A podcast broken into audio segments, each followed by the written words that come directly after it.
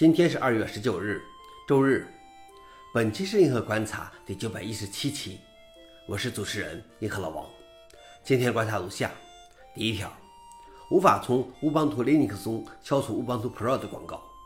在更新乌邦图时，它会提示你安装 ESM Apps 软件包，以通过乌邦图 Pro 获得更多的安全更新。当然，你可以获得一个免费的乌邦图 Pro 账户，为不超过五台的计算机获得更多安全支持。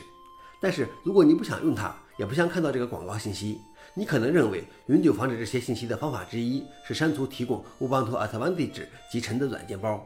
但你不能这样做。正如乌邦图第幺九五零六九二号错误所描述的，该软件包现在是核心的乌邦图 Miniral 原包的一个依赖关系。所以，如果你删除它，你将会删除其他多个核心包。消息来源：Register。老王点评：就没有免费的午餐。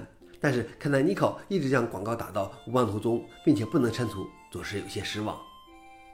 第二条是，新的 GitHub Copilot 将为开发者写出百分之四十到百分之六十的代码。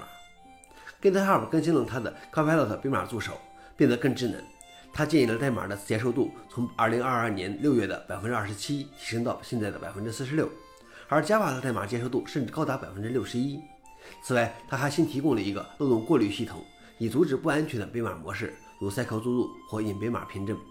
现在漏洞扫描器使用大型语言模型来接近静态分析工具的行为，虽然不会像那样严格。消息来源：DevGlass。老王点评：就像大部分手工制品都会被机器淘汰，以后编码这种手工活早晚会被替代。最后一条是非 GNU Linux 的 Linux。有一些 Unix 极客坚持认为 Linux 应该被称为 GNU Linux，因为内核是 GNU C 编译器比构建的。所有东西都是针对 GNU C 库连接的。使用 GNU CoUtils，通常还有来自 GNU 项目的其他多个组织。Chimera Linux 是一个正在建设中的新发行版，它不仅是无 systemd 的，而且是无 GNU 的。它的创建者希望在今年春天达到阿拉法测试。Chimera 使用 LLVM 编译，使用与轻量级 l p i Linux 发行版相同的 Muscle C 库和打包工具。